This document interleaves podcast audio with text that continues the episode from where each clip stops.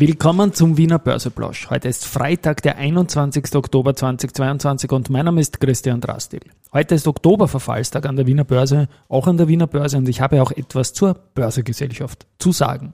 Dies und mehr unter Market Hey, and Me. here's Market and Me, podcasting for Equity.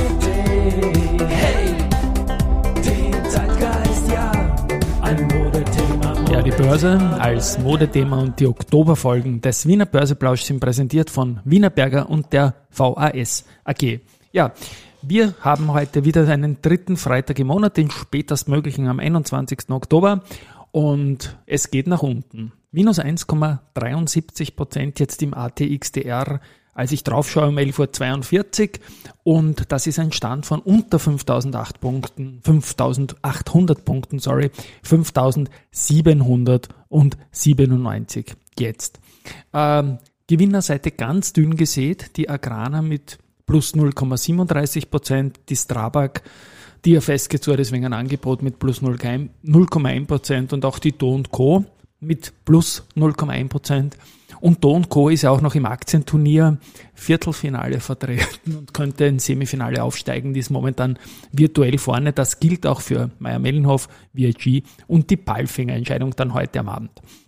Ähm, auf der Verliererseite haben wir die AT&S wieder mit minus 3,6 Prozent, obwohl die wieder am Preis gewonnen haben, auch die AMAG mit minus 3,9 Prozent, obwohl die Baderbank sich im Vorfeld sehr zuversichtlich zeigt vom Q3 ähm, und man rechnet am oberen Ende der Guidance, trotzdem geht die Aktie nach unten und dann die Lenzing mit minus 3,9 Prozent.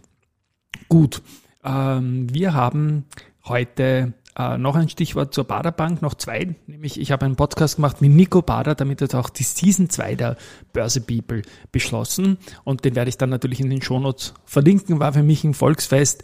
Der Chef der Baderbank, der ist seit 1983 dabei, damals war er 13 und äh, ja, wenn die Eltern eine Bank gründen, dann ist man immer ganz knapp dran natürlich. Jetzt ist er seit Jahren, seit 2015 ist er Vorstandsvorsitzender, ist seinem Vater Uto nachgefolgt und diese Geschichte gehen wir halt durch. Und die Baderbank, die macht ja auch Stichworte Zierer Jahrestagung, Global Market und so weiter sehr viel für den Wiener Aktienmarkt. Und da gibt es auch ein virtuelles Investorenfrühstück. Ist heute die Nachricht gekommen, dass man am 22. November tun wird in der Früh. Sonst wäre es ja auch kein Frühstück. Und das sind einmal Focus Labs, Wolfgang und Rosenbauer dabei. Rosenbauer ist auch gerade eine der ganz aktuell heißen Aktien. Ja, am 21.10.2010, also vor zwölf Jahren, hat die Datenbank ausgeworfen, dass die EVN 43,4 Millionen Euro Umsatz hatte. Das ist der höchste Umsatz in der Börsegeschichte der EVN. Das ist dahingehend natürlich eine Vermutung, dass man sagt, okay, 21. ist irgendein Verfallstag, irgendeine Indexaufnahme, aber im Oktober passiert das nicht so häufig, weil das ist eher so eine Quartalsgeschichte September habe ich näher zurückgeschaut, was denn da war am 21.10.2010 und okay, es war eine ganz berühmte Geschichte eigentlich, weil damals wollte der, der, der EVN-CEO, das war damals der Burkhard Hofer, der wollte äh, quasi mit einer Kapitalerhöhung halt eine neue Struktur vom Unternehmen machen und da war es halt ausgemacht, dass der deutsche Kernaktionär die ENBW, also die Energie Baden-Württemberg, auch seinen Anteil oder ihren Anteil reduzieren wird. Das war der Plan. Aber dann ist die Aktie so sehr abgeschmiert, dass die ENBW gesagt hat, das machen sie nicht. Und ähm, das Preisband hat einfach nicht mehr gepasst und ist immer weiter runtergerutscht, damals bis auf 10,5 Euro.